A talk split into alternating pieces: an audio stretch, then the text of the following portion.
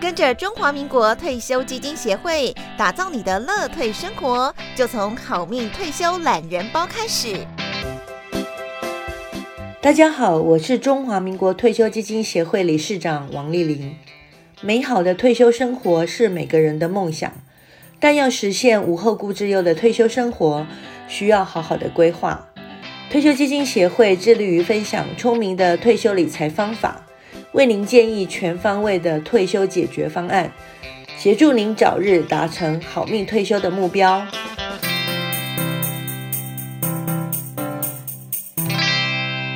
各位听众，大家好，欢迎收听我们今天好命退休懒人包节目。这个节目是商业周刊跟退休基金协会我们一起做的这个系列性的 podcast。我们今天是第三集了，哈，第三集我们要来谈什么呢？我们今天的题目是如何补足退休金的缺口，用定时定额让你轻松好命退休。哈，所以关键字是什么？你要补你的退休金缺口。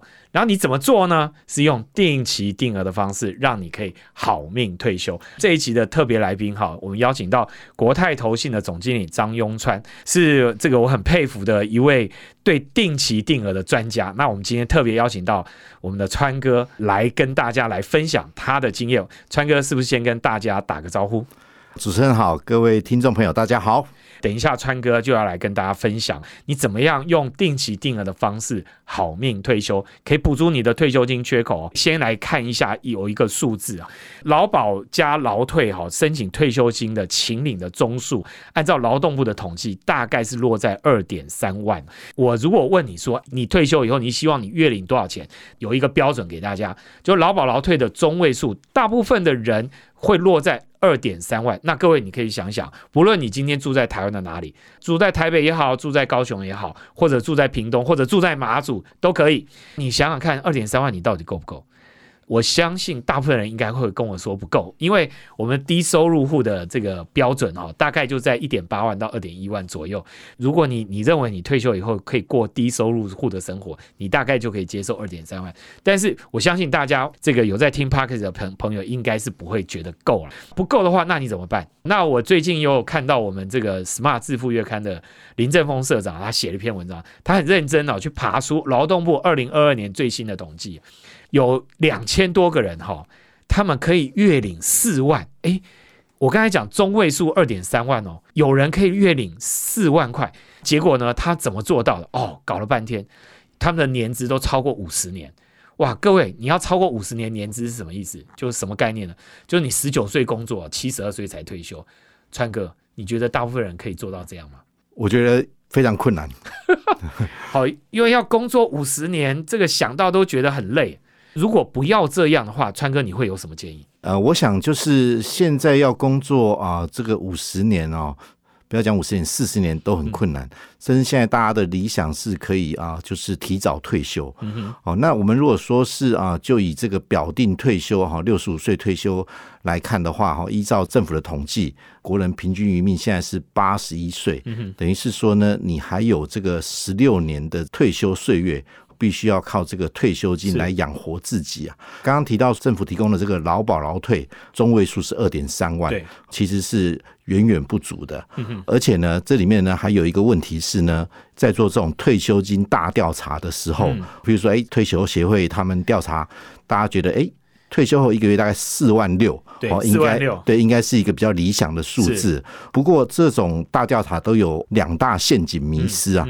第一个就是没有考虑到这个通膨的风险，同意啊。我想这这几年大家都感受蛮深的。譬如说几年前我们到夜市啊去这个吃个鹅阿煎，啊，一份大概四十五块，是啊，现在大概都六十块，大概都涨了三成啊。对，所以这个。通膨的风险常常是我们在填这种退休金大调查的时候会忽略，因为你是以现在的这个物价感受，嗯，好去填这样的数字，你会觉得四万六应该是 OK。可是呢，我给大家一个数字啊，通货膨胀假设呢一年哈就算二点五趴好了，十六年之后啊，因为你从六十五岁到八十一岁还有十六年的这个时间呢，十六年之后。一个月的四万六，其实呢，它的实质购买力会缩水将近百分之五十，好，剩下三万亿啊，通膨率大概是多少？通膨率二点五帕，二点五趴算。对对，二点五帕而已。现在好像很多国家都已经到三了嘛。是啊，像像美国哈，虽然最近通膨稍微有点下来，可是实际上呢还在将近五个 percent 左右。通膨实质购买力的侵蚀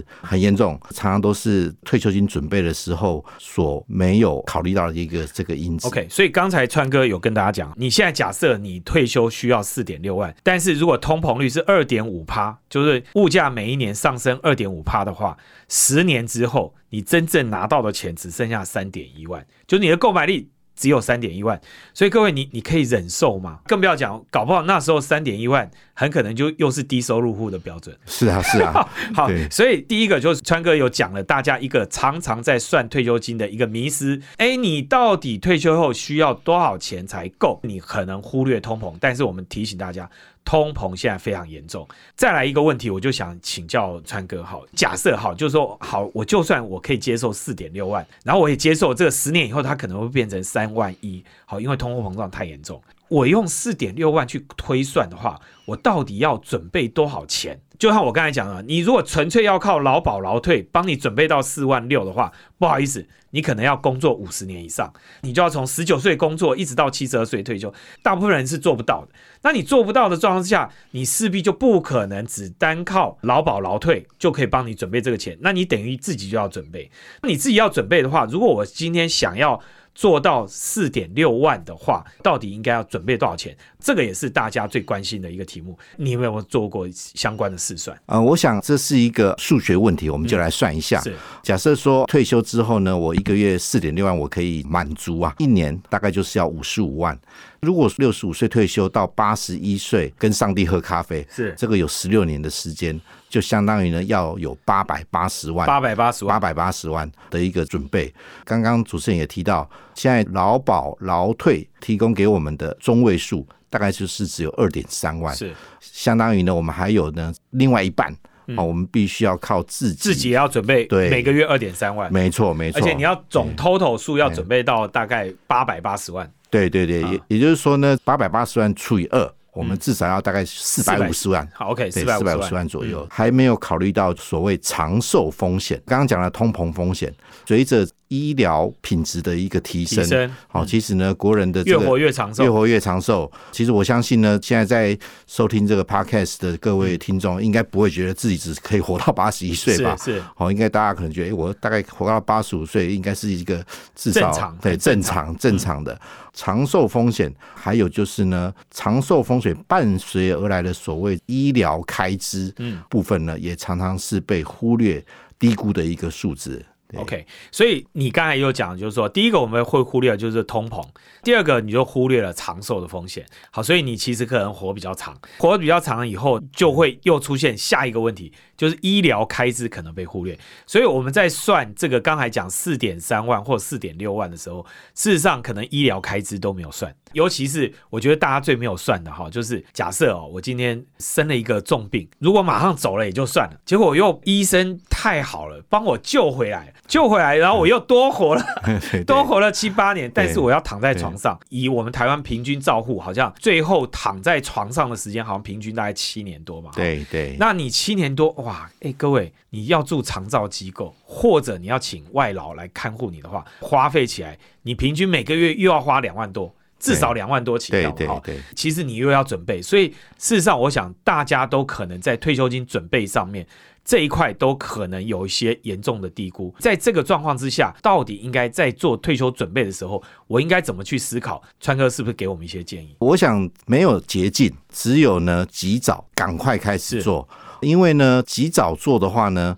我们可以透过定期定额的一个复利效果，哦，来达到的我们讲说滚雪球的一个效应，给大家一个数字参考哈。这个复利它的威力是非常大的。假设我们呢一年的投资报酬率比较高，大概百分之六就好。如果你持续的投资这个十六年的时间，哦，也就是说这个啊，大概就是你六十五岁退休到你啊跟上帝喝咖啡这样的一个时间，嗯81岁，八十一岁，一年只要有六趴的一个报酬率，你的一百万。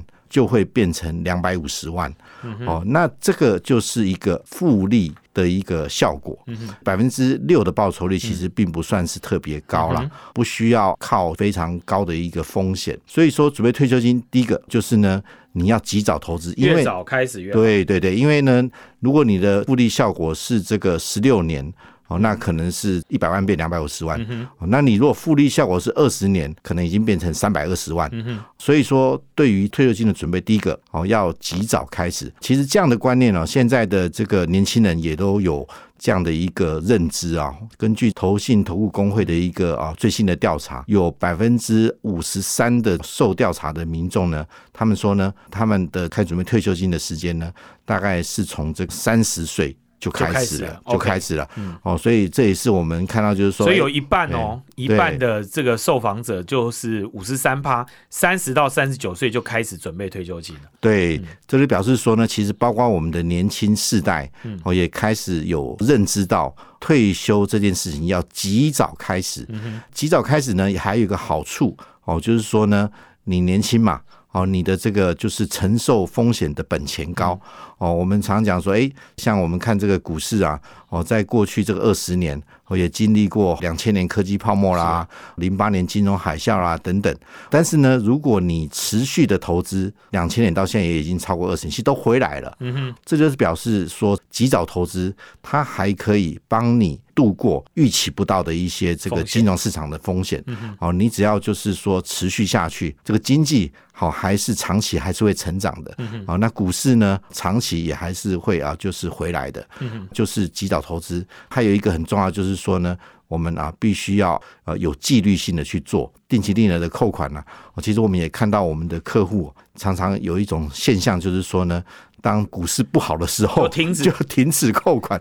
好，其实那就毁了，对不对？对，那就毁了。因为定期定额它的一个最大好处就是说，我每个月固定啊，譬如说这个三千块定期定额，当股市呢它下跌的时候，其实我可以买到的这个基金的单位数反而是增加的。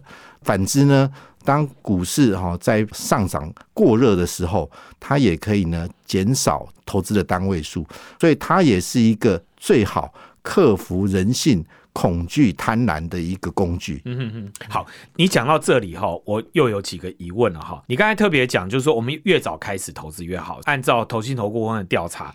五十三趴就大概呃有三十到三十九岁的年轻的朋友就已经开始了，二十到二十九岁的大概有十七趴，所以加起来已经七十趴，所以大概就是二十岁到三十九岁，二十三十这个年龄层开始的人已经有差不多七十趴，哎，那这个看起来观念就不错。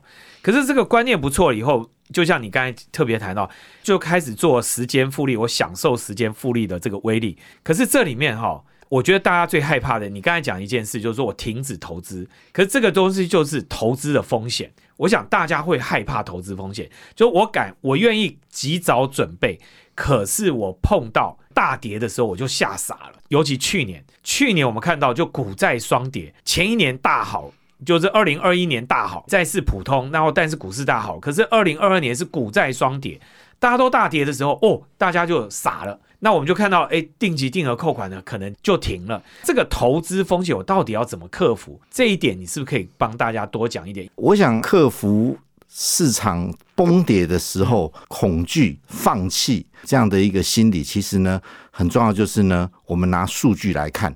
当你有数据在手边的时候呢，其实你就会发现，不但不应该恐惧，还应该贪婪。哦，我就跟大家也分享一个数据啊。二零二二年这个股债双跌是，可是实际上我们回顾这个股票市场跟债券市场过去将近一百年的历史，股债双跌只有发生过五次，分别是在这个啊一九三一年、一九四一年、一九六九年，还有二零一八年。最近的意思就是二零二二年这个联准会暴力升息之后的一个结果。但是呢，隔年。几乎都是股债双涨，除了这个遥远的这个一九三一年是股票还稍微下跌之外，那个是经济大恐慌，对，那是大恐慌哈。那个其实已经太久了，也不可考。就这个近代的一些啊，就是数据来看的话，股债双跌其实是非常罕见的一个现象。之后呢，都出现股债双双反弹哦。所以当你有这个一个我们讲说大数据。还有一个比较长期的历史数据来啊分析的时候，你就可以保持冷静，理性、持续的定期定额扣款，哦甚至啊我们还有一些客户啊，在这种大跌的时候呢，增加扣款金额。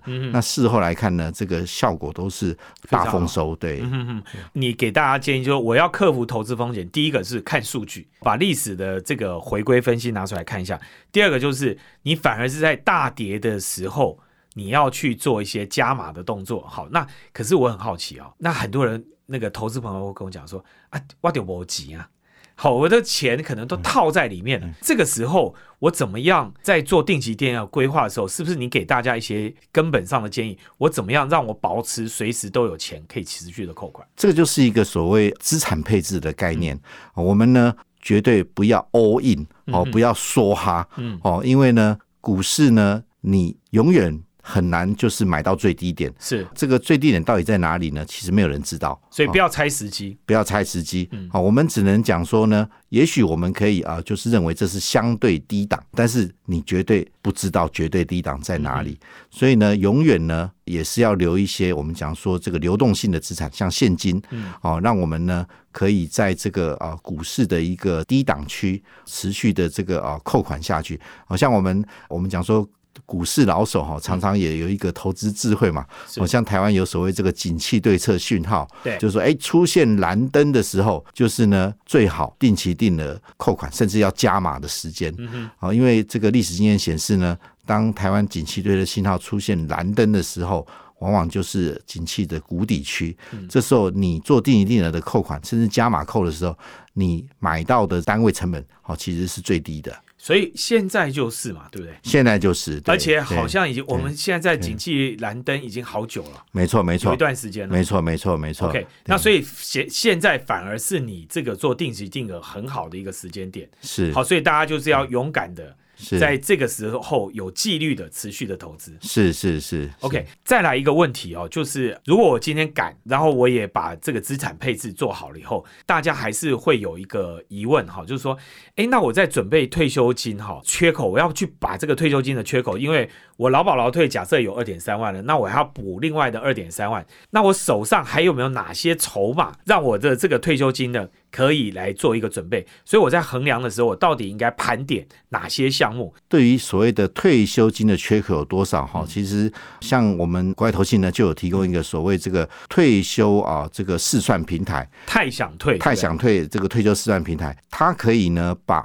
你的劳保劳退，好，譬如说你只要输入劳保劳退的投保薪资是多少，哈，我想这个大家自己都很清楚，自己的劳保劳退这个投保薪资是多少，哦，然后呢，你现在的年龄是多少，哦，然后呢，你希望退休之后呢，你每个月。可以有多少的，就是现金对退休现金流入，好，比如说四万六，我们这个试算平台呢，它就可以自动帮你算出，从现在开始每个月定期定额，你应该要投入多少钱啊？比如说，哎，投入这个就是一万块，哦，这样你才可以达到说你这个。六十五岁退休之后呢，合计政府的劳保劳退，再加上你自行投资的部分，你可以拿拿到每个月四万六的一个这个现金流，这样的一个试算的一个平台呢，可以让投资人。当然啦，就是说这个每个人对于所谓退休之后的理想啊，退休生活其实期望是不一样的。是啊，也有人觉得说，哎，我一个月呢要这个六万块，这个一年要出国两次，那这样子。你这个填进去的期望退休后高，对你大概都要交六万块，自己要准备的东西就要越多。对，你就要准备，你可能要就是要投入啊，一个月一万五。所以我想这样的一个啊试算呢，可以让大家很清楚的知道期望的退休后每个月的生活品质，还有你的现金啊收入，跟你现在开始要做这个定期的投资，你每个月应该要自行投入多少，都可以一目了然。康哥的建议就是说，哎，我们来用这个太想退的退休试算平台来算一下。那为什么要算呢？第一个关键是你自己已经的退休金里面，你可能自己有准备的，就是劳保跟劳退这两个。这个的话，你可能就要劳保投保薪资跟你的年资去把它做一个试算，你大概就算出来。另外一块就是用你这个你希望的退休金，退休以后的每个月需要多少钱。然后来把这个劳保劳退的减掉以后，就是你每个月你可能需要自己准备多少，试算器就会帮你算出来你现在花多久的时间去准备，然后那你。每个月要存多少钱，就放在里面。好，假设我都做做了这个试算以后，我真的想像我刚才已经讲说，哎，我被川哥说服了，我要用定期定额的方法，跟大家也都一样。我二十岁、三十岁我就开始做定期定额。有了这样的概念以后，我到底应该怎么开始来操作前面的准备动作？如果是我们这种二三十岁的年轻朋友的话，他到底应该怎么开始？呃，其实我们在。做退休准备的时候，还遇到最难就是就是选择问题，就是不知道选什么商品。虽然已经有了这样的一个决心，哦，要投入啊，譬如说每个月这个五千块定期定额，但是对你问题是要什么样的商品是适合我的这个。退休金的商品，对，好，那其实呢，我们看这个国外先进国家，比如像这个美国最啊健全的一个这个退休金制度，它所谓这个四零一 K 的账户，对，四零一 K 的账户，它有一个退休金账户，对，退休金账户。那其实呢，四零一 K 呢，我们发现呢，它里面呢。最流行的商品就是所谓这个目标日期基金哦，目标日期对目标日期基金，什么叫目标日期基金？目标日期基金呢，它就是说呢，当你不知道什么选退休金商品的时候，你就锁定那个目标日期基金，它会标明说，哎，它是要给哪一年退休的人啊来选择投资的。譬如说，像是准备十年后要退休。哦，那今年是二零二三年，那你就选二零三三。那你如果是准备这个二十年后要退休，也就是说你现在大概是差不多四十五岁，距离这个六十岁还有二十年，那你就选二零四三。所以这个目标日基金呢，它为什么在美国四零一 K 退休基金系统里面这么流行？就是因为它简单易懂，你只要根据自己现在的年纪，还有你距离退休的时间，选是你哪一年要退休就可以。那像我们国外投信呢，也有推出太想退目标日期基金，哦，我们有这个二零二九、二零三九。哦，二零四九就是给，譬如说二零二九就是给大概差不多六年之后要退休的人，也就是现在大概六十岁的这个啊朋友，他可以来选择。哦，那这个二零三九呢，就是呢大概啊差不多现在是差不多五十岁左右，也就是所所谓这个中年人呐。哦，像我们这种中年人可以选准备退休了。对，应该在大概我们退休大概也都是在二零三九左右。这目标基金它有一个好处，它会随着生命周期，它会自己去转换。股债的一个配比，嗯，譬如说二零三九，呃，随着今年是二零二三嘛，二零二四、二零二五、二零二六，随着日期越来越接近二零三九，它会逐渐的去增加债券的一个比重，因为呢，越来越接近这个，就股债配置会随着你距离退休年龄多近，它去自动做调整。对对对，因为我们啊，在越接近退休的时候。这个投资组合呢，要越来越保守，嗯，所以比较高风险的股票，我们的比重就要降低，嗯啊，那比较保守、比较可以保本的这种债券型基金的比重就要提高。这个目标日期基金呢，它的好处就是呢，哎，它会自动经纪人呢，随着目标退休日期的接近呢，它会逐渐的去减少股票。增加债券，我们一般投资朋友一定会问说，这种基金哈，到底跟一般的股票型基金哈，真的绩效就会比较好吗？或者是说，对我来讲，我到底怎么衡量说它的绩效到底好不好？我到底跟谁比啊？目标日期基金呢？其实它。应该要跟相近的退休年年期的这个目标基金来做比较，哦，因为这样子的话呢，算是比较公平合理。嗯，譬如说，假设啊，市场上有二零啊三五啊二零三七二零三三哦，那大概都是在这个二零三几年，嗯，哦，要这个哦到期的这个目标日基金，哦，那他们的资产配置呢，会相对比较啊相似。这时候呢，他们的绩效的这个两剖。哦，就决定在基金的操作经理人的功力如何了。哦，那如果说你把这个二零啊三级的这个目标日基金去跟二零四级的目标日基金比，那就不太公平了。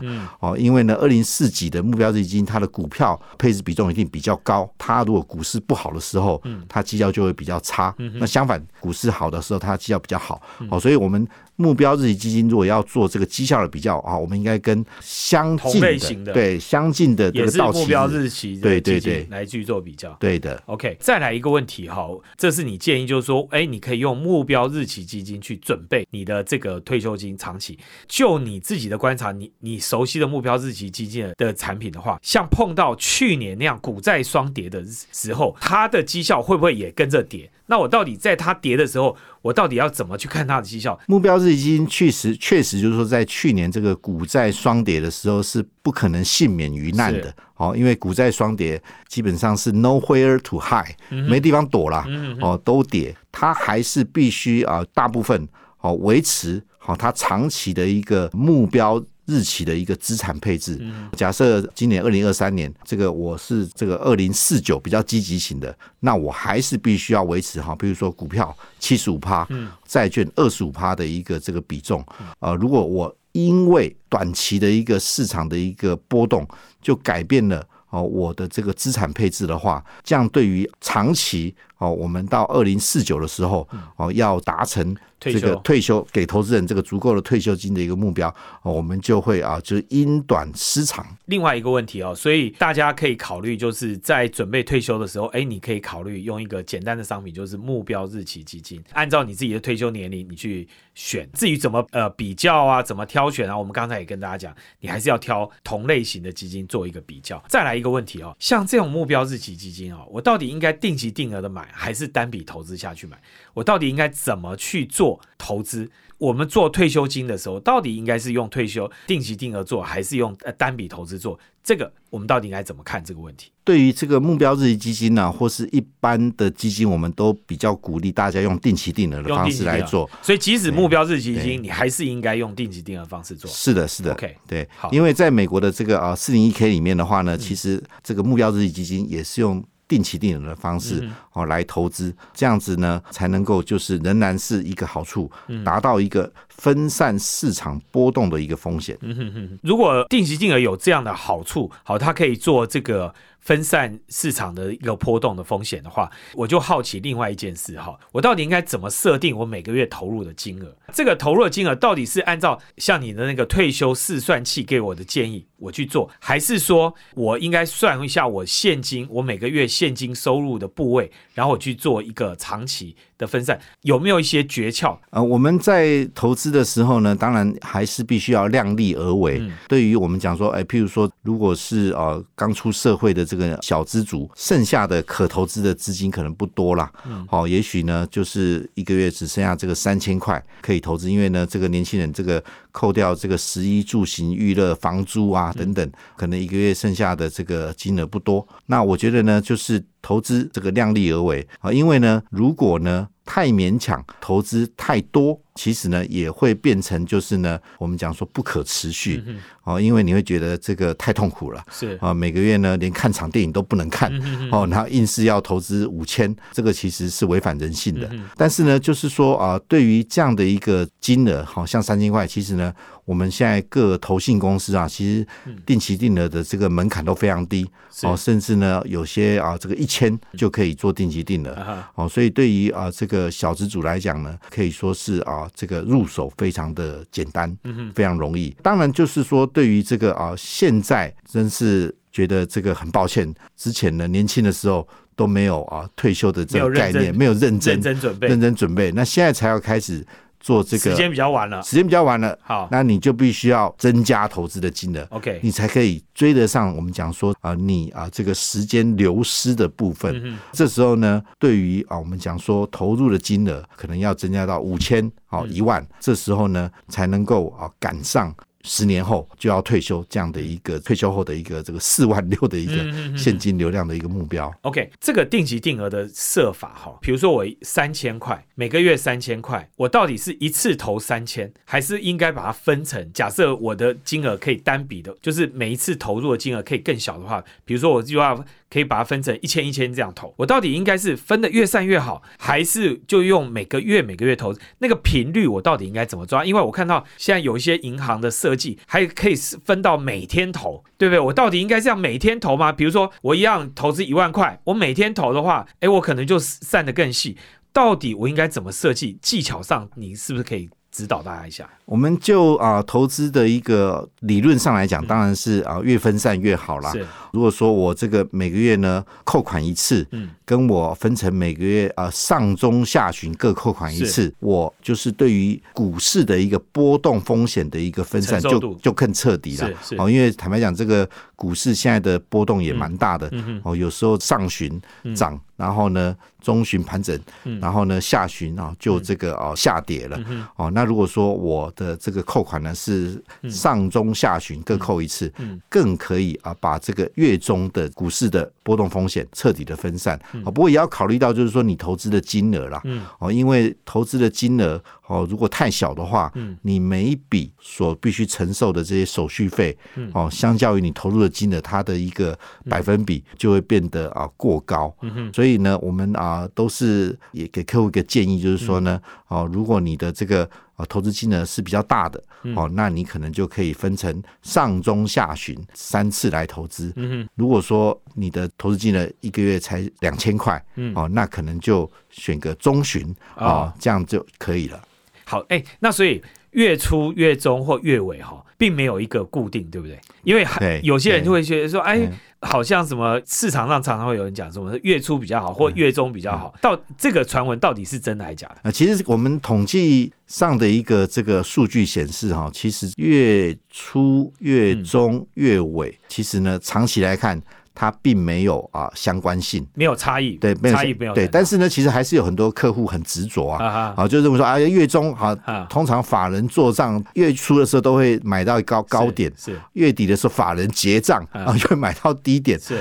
所以呢，有些有有些客户呢比较不喜欢扣这个月初嗯。哦，喜欢扣这个啊月底。可是呢，到月底的时候，法人做账到底是往下做、往上做，你也不知道。嗯哦。所以呢，其实到最后我们都跟客人讲，不要再纠结在这些事情上面，你就扣月中就好了。哦，就是中间的中哦，那应该是啊，就是也不吃亏，也不占便宜。OK，对最后再问一个问题哦，就定期定额哈，我到底哦什么时候该出场？比如说像我们这个退休的话，哎，我是不是等到我退休那一天才出场？可我如果退休那天才出场的时候，这个中间的这个波动，比如说假设我退休那一年像碰到去年，哇，糟糕了。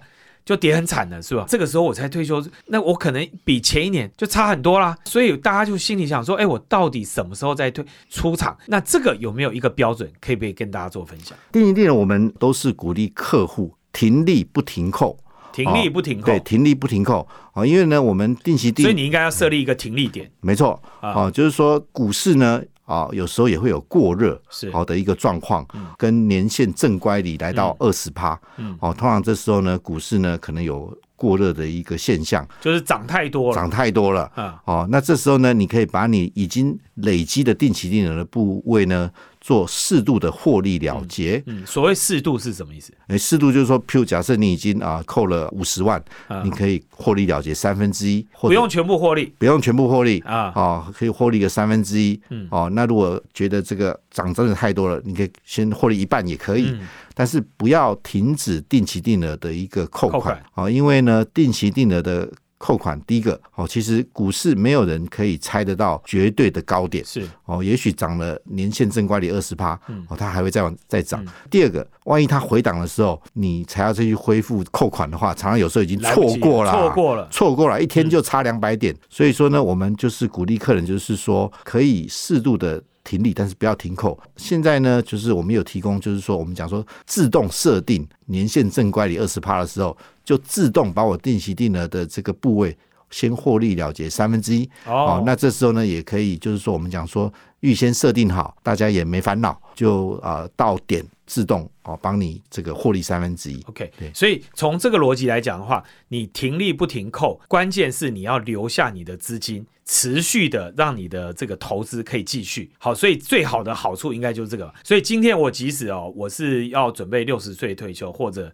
六十五岁退休，所以我今天就在六十五岁那一天，哎，我要退休的时候，我就把它全部把它拿出来，也不用，也许我就是先获利了结三分之一或者四分之一，完了以后我就持续的在持持续的扣款，然后让我的这个投资可以持续的滚动，这样我的财富就可以累积的效果就会更好，是这个意思吗？对我们对于啊已经比较接近这个退退休的的这个年龄年龄层的这个客户来讲的话呢，哦，我们啊在他比较接近啊就是六十六十五岁，他需要开始啊可能退休要用钱的时候，哦，我们也会帮他做资产配置规划上的一个啊调整的一个建议。就重新再做一个调整。对，好，譬如说这时候我们就会建议他说，哎。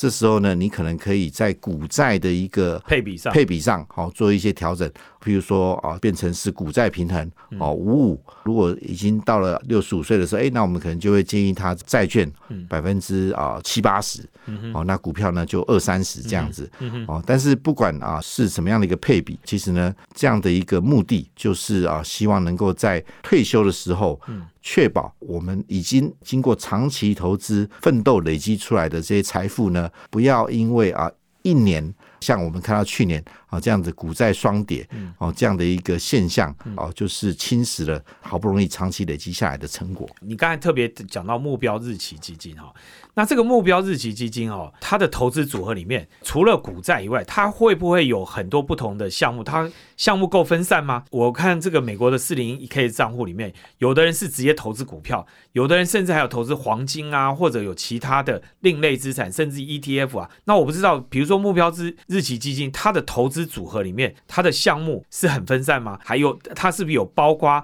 很多不同的项目都在里面？到底应该怎么挑这一类的基金？目标日期基金呢，它就是为了长期退休准备而设计的产品。啊，所以呢，它一定要够稳健，嗯，哦，因为呢，退休商品呢绝对不能搞砸，嗯哼，哦，所以呢，它的特性就是它一定是叫做啊 global diversify，哦，全球啊分散投资，我们讲说这个多重资产，嗯，哦，就是有这个啊股票啦，有债券啦，哦，有这个 ETF 啦，这样做的一个目的就是说，哎，我也投资这个美股，哦，我也投资美债，嗯，哦，那我也啊有。投资这个啊一部分的，譬如说台股，那我也有投部投资一部分的，我们讲说呃像是这个原物料好相关的一些商品哦，那它是一个多重资产股债混搭的一个这个投资组合，确保呢它是一个全球化配置，而不会单压单一产业或单一国家、单一市场这样子。OK，所以它应该是够分散，也够多元。所以我在挑不同的这个目标日期，除了像你刚才讲，我要看我的退休时间来算的话，我是不是这个投资组合够不够分散，也是一个很重要的一个点。是，没错，没错。退休商品首重就是要稳健，所以呢，做这个我们讲说全球化布局，哦，不要单压，或者是这个我们讲说特别重压单一市场，股债要混搭，那这是一个好的。目标日期基金啊的一个基本要件。OK，那我如果每一年就在看年度绩绩效检视的时候，我到底对它的预期报酬率，我应该怎么去看待它？还是一样像你刚才讲说，哎，我们对退休资产，我们就希望年报酬六趴，我们可以用这样的期待来看这个目标日期基金吗？我觉得这对这个目标日期基金的一个啊期望报酬，大家呢啊应该大概三年来做一次检视就好了。好，所以不要每年不要每年三年看。对，好，因为每年检视哈，第一个很重要哦，不要年年看，应该三年看一次。对对对，你年年看的话呢，哦，你可能。对于定期定额的这个呃扣款的，我们讲说纪律可能会受到影响，是。啊，因为你年年看，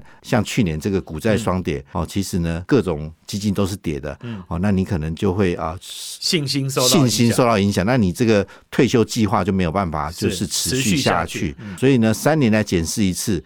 看看这个目标日期基金它的一个股债配置，譬如说，假设它是这个呃二零四九哦，等于是说，哎，好，到现在还有二十几年哦才会到期，那它它应该是股票的比重比较高，它的绩效哦有没有跟上？哦，就譬如说这个啊，MSCI 这个啊全球股市股票市场指数，那如果说啊，它是譬如说这个啊二零三九哈，等于是说这个算是比较啊股债均衡的，它有没有跟这个我们讲说啊一半 MSCI 啊全球股票市场指数，还有另外一半哈彭博巴克莱债券市场指数混合起来各半的报酬？哦，是啊，一致的。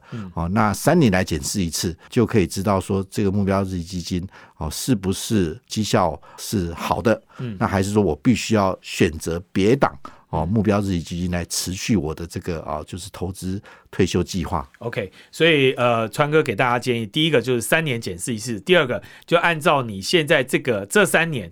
它到底是处于股债的配置比是多少？然后你用 MSCI 的指数跟它做对照，看看它跟这个 benchmark 的指数比起来，它是不是能够打败指数，或者是比指数差很多？跟指数差很多，很可能你就会考虑说，哎，我要换一档类似的基金。好，那这个是目标日期基金的这个投资方法。哈，那呃解释给大家。最后，我想我们今天聊了非常多哈，从前面我说，然后我们要自己开始准备，要用定期定额的方式，那甚至我们应该要选目标日期基金来做这样的一个管理。那最后是不是有一个结论？整理一下，给大家一些方法，然后让大家在我们希望轻松好命退休，我到底该怎么做？我想啊，第一个就是及早开始，及早开始对，，越早开始呢，你的这个时间复利效果哦会越好会越惊人。就算是啊，从一千块、两千块、三千块开始都没有问题。嗯先养成一个纪律投资。开始投资嗯哦，其实定期定额，我觉得它有一个蛮好、蛮大的好处，就是也有强迫储蓄的概念。是开始进行这个投资。第二个，这个我们讲持之以恒，千万呢不要在这个股市的大跌大跌的时候，因为恐慌，对就停扣了。啊哦，其实往往这时候呢，哦要持续下去，纪律性的一个投资。哈哦，那其实呢，这个股神巴菲特有讲过啊一句名言嘛，人生就像滚雪球，是哦，只要找到这个湿的雪。够长的这个坡道好、那雪球就会越滚越大是。所以呢，可见的这个所谓够长的跑道，其实就是指时间的复利效果的一个威力。嗯哦，所以在这边好、给大家的一个结论就是，退休准备定期定的，及早开始，极好。刚才川哥哈，谢谢他的分享哈，他最后提醒大家两点，第一个越早开始越好，所以最好是你开始工作，也许你打工。你今天即使学生，你开始打工，你就应该为你的退休金做准备。即使是一千、两千都好，就应该开始为退休做准备。这是第一个。那第二个就是要有纪律的投资，千万不要因为大跌、市场大跌的波动而就停止了投资。最后你再去选商品。好，那那这个商品可能每一个人因为风险承受度不一样，那我们在这边也不特别再分析。你如果真的不知道要怎么挑，挑目标日期基金，好，用目标日期基金去做投资，可能对于你的整个退休的准备，你就可以相对比较轻松惬意，做到我们讲的。好命退休，最后就祝大家都能够好命退休，然后祝大家这个投资都能够顺利。今天非常谢谢川哥到我们的节目，谢谢。谢谢。在今天的节目里，我们介绍了几个重要的退休投资观念和策略，例如如何做好长期投资的资产配置和风险管理，同时也强调时间价值的重要性。所以，越早开始投资，就越能享受复利效果的优势哦。